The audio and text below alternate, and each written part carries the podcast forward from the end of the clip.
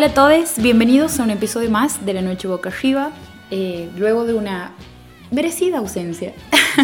no somos de apoyar lo de la meritocracia, pero vamos a decir que esta vez ha sido meritoria.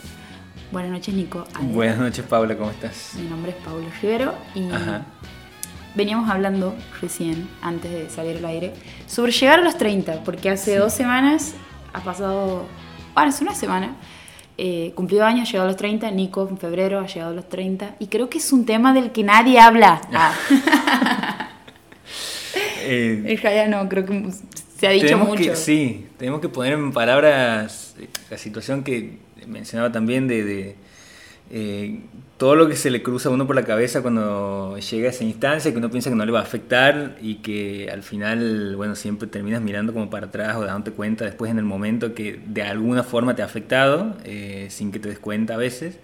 Y, uno tiene como que ir procesando muchas cosas respecto a, comportamientos que tenía, actitudes, situaciones donde capaz que ya no da que ciertas cosas o capaz que, eh, bueno, ahora puedes hacer algunas otras cosas más. Sí, tal cual. Se, cierran un par de, puertas un poco eh, intencionalmente, otras porque hay cosas que no dan, tipo, ¿has visto cuando dice amiga, date cuenta? Bueno, pasa eso también.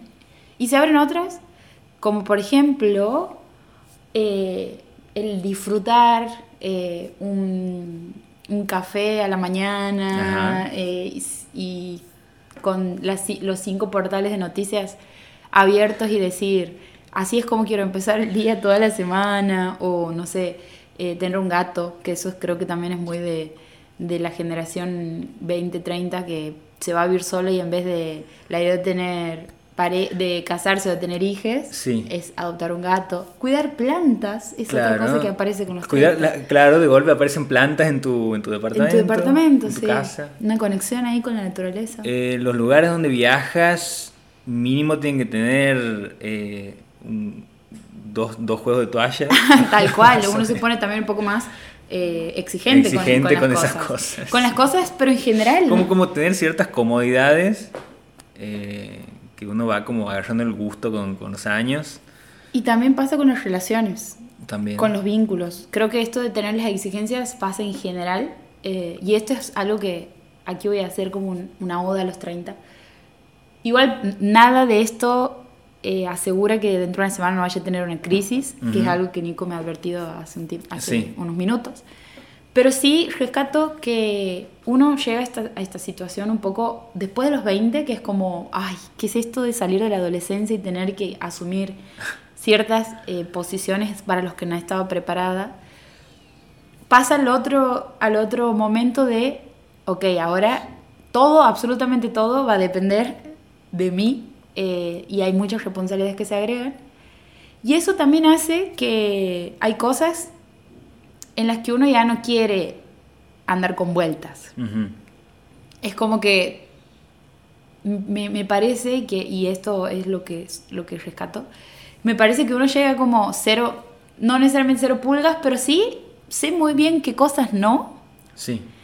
Sé muy bien qué cosas ya no me van, digamos, y sé ahora mucho mejor qué cosas son las que, sobre las que quiero construir. Un poco parece como un partido político, digamos, pero eh, es por ahí. los 30 creo que es como el momento de, de la... Siento que es el momento de la... Del, ¿Cómo se dice cuando un vino? Como de, cuando reposa, digamos, algo que se venía ahí cocinando, es el momento en donde reposa y se vuelve algo... Decanta. Y decanta y termina convirtiéndose en lo maduro, digamos, que después ya es recibir los 40. Algo que recién habíamos hablado es que tengo dos referencias sobre esto que a mí me han, me han una particular, una de Fleabag, ha sido una referencia que a mí me ha hecho tranquilizarme un montón, más que incluso te diría más que terapia, sobre esto de recibir los 30. Hay un capítulo en donde la protagonista está en un bar luego de de una de presenciar un momento en donde la, hermana tiene una especie de fiesta en donde ella es como la no es la anfitriona sino es la mesera, la ayuda a la hermana, la hermana tiene que recibir un premio muy importante, la hermana es como una empresaria consagrada y hay una señora que en ese momento es la, a la que le van a entregar como el premio a la trayectoria. Y la protagonista, que tiene treinta y picos y está como en una todo el tiempo de crisis, de, de no poder superar la muerte de su, de su amiga, de, de no eh, llevarse muy bien con la familia y con la idea de- del padre volviéndose a casar y con la madre que ha muerto. Bueno, hay como toda una cuestión de ella, de literalmente atravesar una crisis. Y se encuentra con esta mujer que le iban a dar, a la que le iban a dar el premio a la trayectoria. Se encuentran en la barra de un bar y la tipa, la protagonista, la, la escucha hablar y un poco como que queda súper fascinada con lo que la chica le decía y medio como que avanza un poco sobre ella. Porque la chica le dice que ella es lesbiana, la, la señora. Y, y ella le dice, te agradezco, la verdad que me, me, me halaga un montón que una chica de 30 años quiera estar conmigo, pero la verdad que hoy, más que irme con vos de aquí y tomarme, de tomarme un trago e irme con vos, disfruto un montón volver a mi habitación de mi hotel, comerme los chocolates y, y eso es a lo que aspiro, digamos. Y dice, y ella le dice, le pregunta, eh, ¿cómo, cómo es eh, estar en esa, en esa edad? Porque ella le está pasando mal. Le pregunta la, la, la, protagonista que encarna la treintena, digamos. Y ella le dice, relájate porque te juro que se pone mejor. Esa crisis que vos estás teniendo, digamos, es, es una crisis que tienes que tener para después eh, darte cuenta que, que, hay- que eso, que entras en un momento en donde estás Que hay vida después de los 20. Exactamente, y que incluso hay una vida mucho más posicionado. Sí. Y le dice algo muy interesante sobre, la- sobre lo que atravesamos las mujeres, digamos, que es la menopausia. Y ella le dice, ¿qué se siente la menopausia? Le pregunta y la tipa le dice, y ahí este creo que es el mejor diálogo de, de la, de la serie, que después de incluso lo he visto mucho en TikTok. Y- Y ella le dice, las mujeres tenemos una batalla sucediendo hacia el interior de, nuestros, de nuestro Cuerpos. aparato Ah. reproductor. La batalla real sucede aquí, señalándole su, sus ovarios básicamente. Los hombres, en cambio, los hombres tienen que crear las batallas afuera, entonces se, se inventan guerras, se inventan dioses, mientras para nosotros toda la revolución está aquí. Y después en un momento todo eso de golpe se calla, se apaga y te das cuenta que toda tu vida te habían estado preparando o te habían tratado como alguien que daba vida y la verdad le dice ella que en el momento en el que dejas de tener esa posibilidad es una liberación. Y hace como, ok, bueno.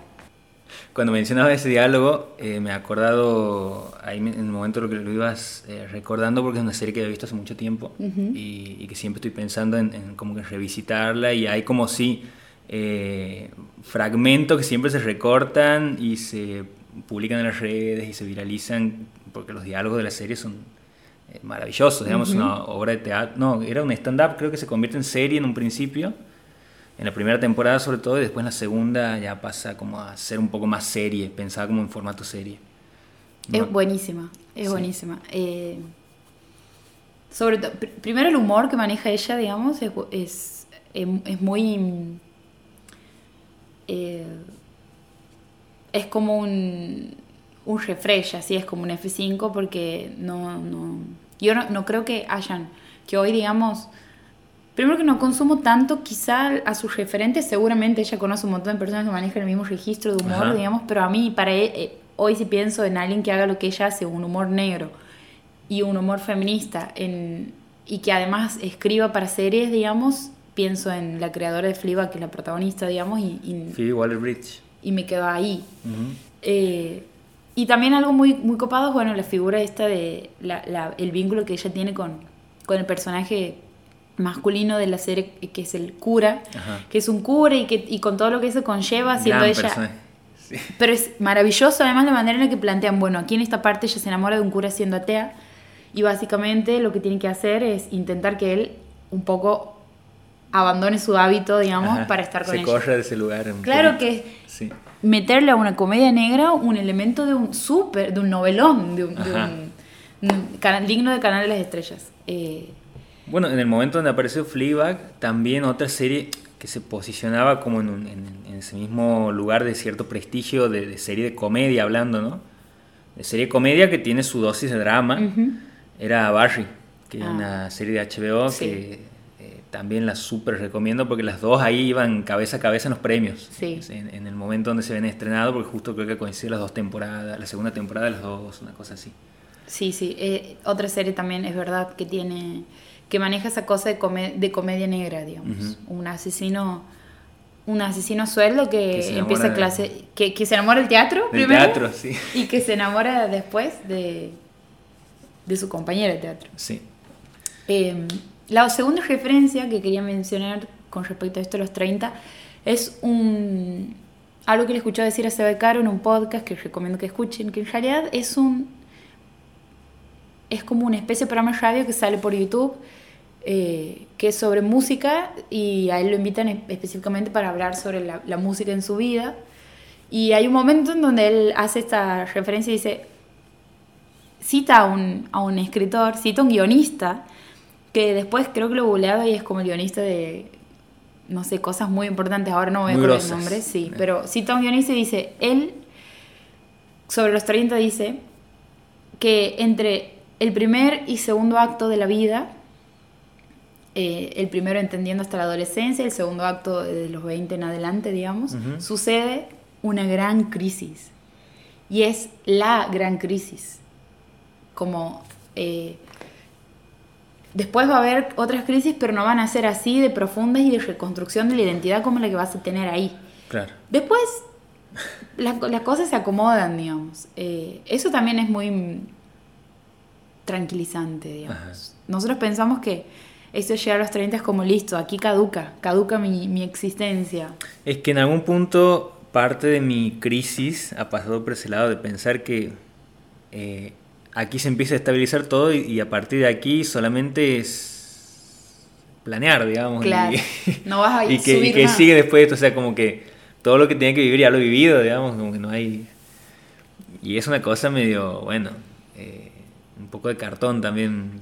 medio- Sin embargo, es, es lo que nos, nos- Es lo que- es lo que nos ofrece el sistema. Claro, digamos. porque sí, porque siempre está eh, la, la novedad de la figura más joven, de los, las nuevas promesas de, de tal lugar, de que Además- que los centenarios nos ven como ancianos, los, los que tenemos 30. Exactamente. Y todo el marketing, Toda esa construcción alrededor de eso. todo el marketing, el marketing eh, gira en torno a, a figuras, a, esta, a la juventud. Y la juventud en un periodo bastante recortado.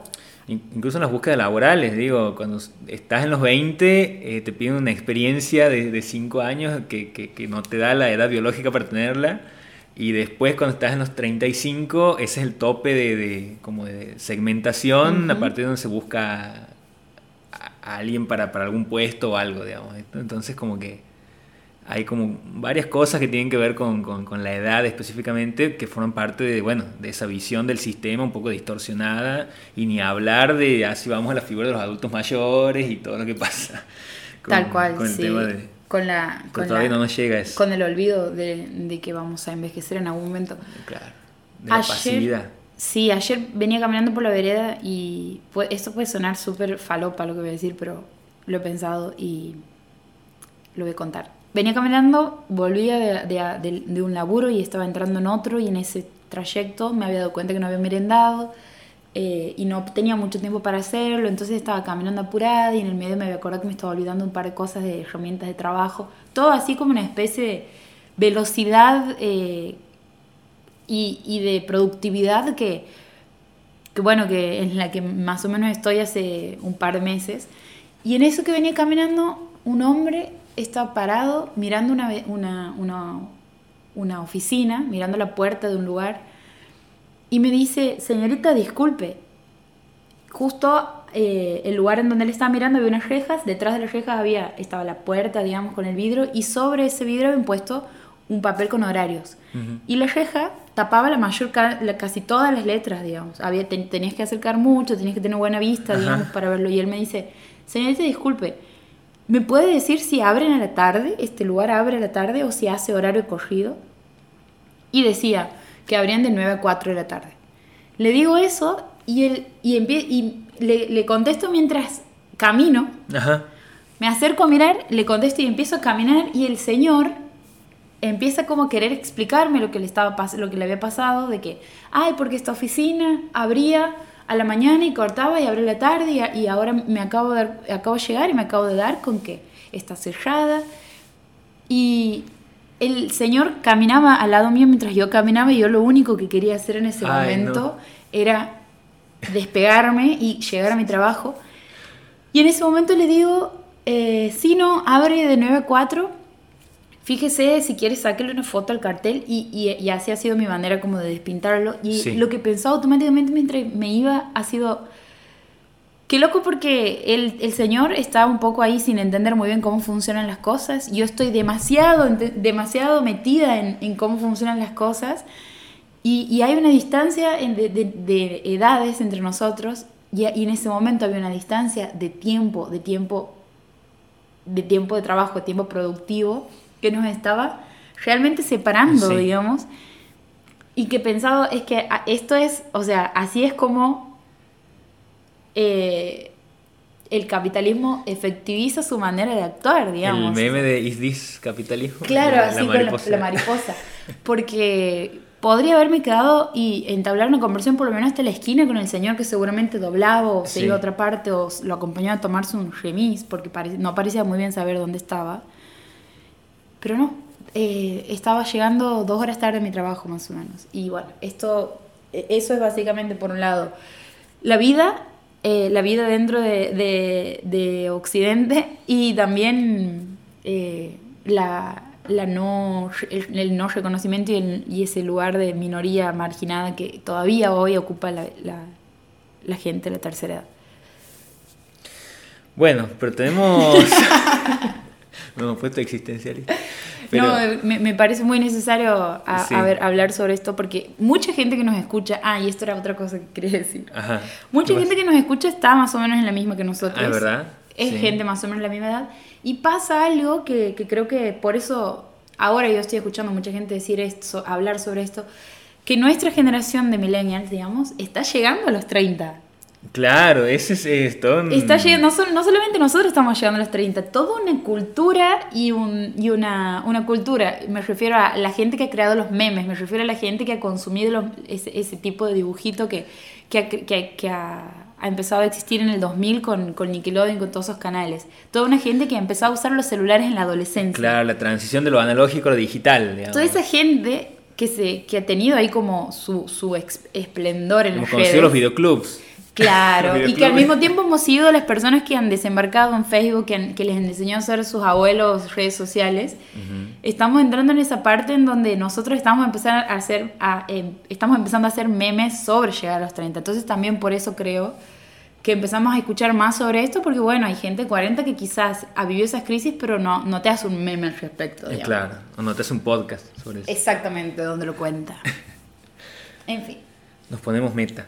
Eh, hablando de, de cosas para ver, Ujú. ya, ya que veníamos con Fleabag y sobre la- las cosas que se producen a partir de, de todas estas discusiones. eh, Sí, recomendanos algo, Nicolás. Yo he estado leyendo dos cosas que me parecen interesantes que las quería decir brevemente porque creo que vale la pena. Ujú. Una es, hay una librería hermosa, en- eh, he, he estado un tiempo en Córdoba, donde además de agarrarme COVID, he podido eh, recorrer una librería que siempre visito cuando voy, que se llama Volcán Azul, que tiene eh, un catálogo de libros y cosas y revistas y poesía y ensayos que muy pocas librerías lo tienen. ¿El, el verdadero podrán?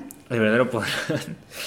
Y ahí me he encontrado con una revista que se llama una revista de cine, eh, que es de, este es del año 2020, había varias ediciones, pero escriben personas como eh, Mariano Linás, Beatriz Arlo, aparece también eh, Sergio Wolf, bueno, varias... Dylan Thomas y Arthur Mil- Miller, estoy leyendo ahí. Sí, y hay varias cuestiones que se van abordando aquí. eh, no se dice cine, ideología, transgresión. eh, entrevista con Jorge Altamira, cosas raras, el terror, tremendo. el Joker, el monstruo rococó, que eso escribe Beatriz Arlo, una cara estética, bueno. Y hay una nota muy interesante que la escribe Mariano Linás, que siempre lo mencionamos que es el, que, el director que ha hecho esta película que se llama La Flor, que dura 14 horas, que creo que nadie la ha visto, pero porque es muy difícil proyectar en las salas, tienen que hacer proyecciones de tres días para poder verla. Seba de Caro es un, es el, es el, él dice que es una de sus películas favoritas. Sí, Santiago Calori creo que también siempre la, la, menciona, porque bueno, eh, es cool mencionarla. No, pero decir que has visto una película de 14 horas, pero eh, hace una reflexión muy interesante sobre los superhéroes, el cine de superhéroes se llama Los superhéroes en su laberinto, toma las palabras de Martín Scorsese, que han, armado como todo un revuelo en el mundo cinematográfico, porque él ha dicho que el cine de Marvel, de superhéroes, no era cine. Mm. Y él como que, no polemiza, sino que discute un poco con ese concepto de qué es cine y qué no, porque, eh, bueno, tomando esas palabras de Martin Scorsese, lo que hace es decir a veces nos ponemos más técnicos y puristas, el cine nace como una noción de, como, como de espectáculo, porque digo, eh, las primeras películas, no, hay que, no hay que remontarse al 2010 para encontrar un, tipo de cine tan espectacular como el cine de superhéroes de estos últimos años de Marvel. Si vos te vas más para atrás, eh, encuentras King Kong, encuentras eh, películas de invasiones extraterrestres, encuentras como ese tipo de cine que, apelaba a los efectos especiales muy precarios de esa época, pero que eh, apostaban esta cuestión de la espectacularización y la necesidad de generar como un, vínculo con el espectador de a partir del asombro, del, entretenimiento, del disfrute con estos monstruos y estos héroes que nos hacían eh, viajar y generar como toda una situación de fantasía cuando sentábamos en las butacas. Él eh, lo que hace en este, en este desarrollo eh, de, hablar del cine de superhéroes es decir que no tanto el problema es pensar si es cine o no, sino cómo se desarrolla ese cine, cómo se produce hoy ese cine. Y lo que él cuestiona es que no hay una visión de autor muchas veces en ese tipo de películas. Lo que hay es, todo un estudio por detrás, una productora que lo que hace es, como que eh, como serializar las películas, hacerlas como, como si fuera una máquina de cortar chorizo, digamos, una empresa. una empresa que encuentra una fórmula que funciona y lo que hace a partir de eso es decir, bueno, ahora vamos a hacer todo un universo que más o menos tenga la misma fórmula de funcionamiento porque sabemos que eso es lo que, lo que vende y de esta forma vamos a, eh, bueno, producir este contenido. Y lo que hace aquí Mariano Linas es decir, no hay una visión de autor, salvo excepciones como James Gunn con Guardianes de la Galaxia, por ejemplo, o lo que ha hecho en Escuadrón Suicida hace muy poquito, que se nota que ahí es, eh, hay una libertad donde no está presente el manoseo de los estudios. Pero lo que dice es que lo que terminamos viendo Básicamente es una película que ha sido creada en distintos puntos, ya no de un país, sino del mundo, porque vos tienes al final de los créditos eh, productoras de Vietnam, de China, de Francia, de Holanda, de donde sea, que han contribuido a desarrollar los efectos especiales de la película y que incluso han aportado distintas eh, partes para ir armando la, la película. Que es un poco, y, ella, y, lo rescata también María Linas aquí, un poco lo que eh, contaba em, la, la, directora la directora salteña, se me acaba de ir, no. Em, la Lucrecia Martel. Lucrecia Martel, gracias cuando le proponen eh, dirigir una de las películas de Marvel, que era Black Widow, que le dicen, vos encargate de las partes actuadas, nosotros nos encargamos de las partes de las escenas de acción. Y Lucrecia Martel le dice, no, porque eso no sería, o sea, no sería honesta conmigo misma, digamos, porque eso también forma parte de, cómo quiero ver la, o sea, de mi mirada en relación a lo que estoy filmando, digamos, no, no, si no es como que vos tienes una escena eh, súper íntima, con buenos diálogos y buenas actuaciones, y después te aparece una escena de acción que se parece a muchas otras escenas de acción de todas las otras películas de Marvel. Entonces, eh, ¿para qué contratas a un director con cierta mirada, que sabes qué es lo que filmas y después le vas a terminar metiendo algo que es genérico y que se parece a todas las otras películas anteriores? Que si lo vemos incluso en esto que decía James Gunn con Guardianes de la Galaxia, eh, tiene su componente de escenas de acción que, cumple con el tipo de género de superhéroes, pero se destaca por encima de otras películas de Marvel. Entonces lo que dice es, al final terminamos viendo películas que se ensamblan en distintos puntos y ahí se pierde algo, digamos, se pierde una mirada, se pierde eh, el alma de la película eh, y por eso es que también se genera como cierto desgaste y eh, hasta una cosa de ya no sabes en qué película has visto cada cosa. Claro, pienso... Con esto de, ir conformando estos universos. Pienso que se podría pensar en la construcción de una película de superhéroes como de una manera colectiva, pero tampoco es una, una, construcción colectiva pensando en, por ejemplo, un colectivo que refleje la cultura de un lugar, sino que es más bien a la, idea de los shoppings, de esos, no, de esos lugares que se parecen todos, no importa el país en el que estés. Y pensaba en sí, este tipo de cine, porque en parte, digamos, eh, las maneras de, en las que el mercado ha ido adaptando a las nuevas demandas y cómo, digamos, eh, este, esto que decíamos recién, el capitalismo ha ido metiéndose en diferentes espacios de nuestra vida, algo que sucedía es la super segmentación, la sobresegmentación es como todo es cada vez más especializado, o sea, tienes un público para esto, tienes un público para el otro, tienes entonces un producto para ese público, tienes... Y en el cine un poco como que en este tipo de cine, hablando específicamente de las películas de superhéroes eh, producidas en el universo de Marvel, como que quisieran abarcar la mayor cantidad de público, al contrario de, la, especialidad, y al, querer hacer esa cosa, esa cuestión que abarque cada vez más al, ATP, digamos, el apto para todo público, pasa esto, de que entonces hay un montón de cosas que no puedes hacer porque justamente estás intentando de agradar a la mayor cantidad de espectadores. Sí, y aquí también marca algo que me parece interesante. Por un lado, el tema de a ver, hay cuestionamientos y ciertas actitudes en contra de este tipo de películas, pero es cierto que muchas de estas películas están salvando hoy a las salas de cine porque son las que llevan gente, son las que movilizan, son las que llevan un cierto público que te consume ahí en el cine, porque digo, eh, si yo me voy a ver una película de, sé, de un director francés en blanco y negro, no sé, pongo ahí un ejemplo, capaz que no te consumo eh, voy solo y no te consumo un pochoc, no te consumo una gaseosa, pero este tipo de películas van, justamente eso de que sean más familiares, generan que vayan mucha más gente, personas eh, adolescentes, que les gusta como comprar merchandising, ese tipo de cosas, entonces ahí está la ganancia de, las salas de cine y la posibilidad de que se mantengan ahí eh, y además también menciona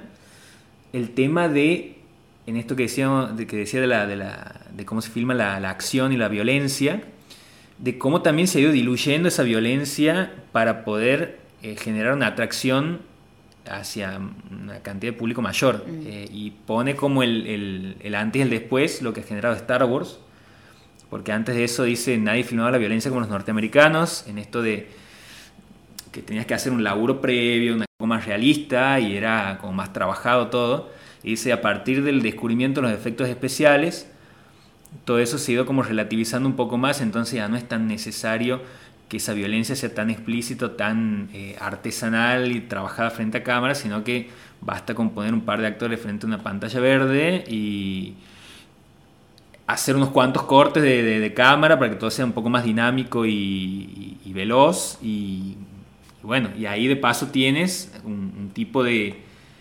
producto que se puede acoplar a cualquier tipo de público sin necesidad de que sea... Sabes que hay violencia ahí, pero un tipo de violencia que puede consumir cualquier persona. Entonces, bueno, eh, es parte de lo que analiza él siempre con una mirada muy eh, en detalle de ciertas cuestiones. Eh, Mariano Linás, que viene haciendo como un ensayo muy interesante también en tres tomos de la historia del cine argentino, del nuevo cine argentino, en la revista Crisis eh, y bueno, siempre como aportando una mirada más en profundidad sobre los temas que están así como muy en boga eh, en los... A veces como que está bueno parar la pelota y ver un poquito más allá de, de todo lo que está pasando ahí. Me parece un excelente cierre, iba a decir. Sí. Mariano Ginás es una persona. ¿Es Ginás o Linás? Yo le digo Linas, no sé. Ok. Y encima es un tipo súper copado. ¿Ah, sí? sí.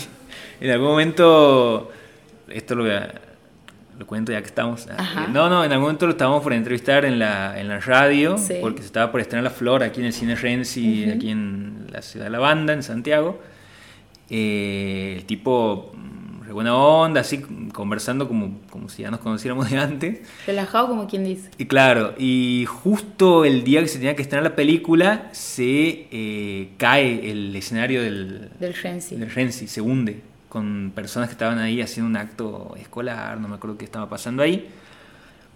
Y entonces él me manda, eh, boludo, ¿qué ha pasado? Dice, al final no se va a estrenar la película, cancelamos la nota. Y le digo, sí, sí, no, bueno, la verdad que la podemos dejar para más adelante, entonces yo tratando de mantener. Y me dice, pero no se ha muerto nadie, ¿no? Y, y- y bueno, como, como ahí tratando de seguir la conversación, eh, pero... Un copado. Un copado, sí, sí, me pareció como una persona súper agradable, digamos, como una persona con la que podría sentarme a tomar algo y charlar de Claro. cine y muchas cosas. Hermoso. Bueno, con esto finalizamos nuestro episodio del día de hoy. Eh, los invitamos a que sigan nuestras redes sociales, LNBA 929, que en este momento Pilar Carranza está Ajá. haciendo un el hermoso y excelente Nos laburo. está dejando un feed hermoso, Hermoso, extraordinario, impecable. Sí, sí, sí. Qué importante hacer un contenido copado y tener alguien que lo comunique y lo haga, de- Sí. que pueda compartirlo, digamos, en redes de una manera. Sí, no hagan eso de... O sea, siempre contarle gente, que Gente se encargue de manejar esas cosas. Exactamente, porque- no le den al primo, al sobrino que le cobra o no 2.000 quieran hacerlo ustedes porque No, no funciona así. no siempre está bueno. Chao.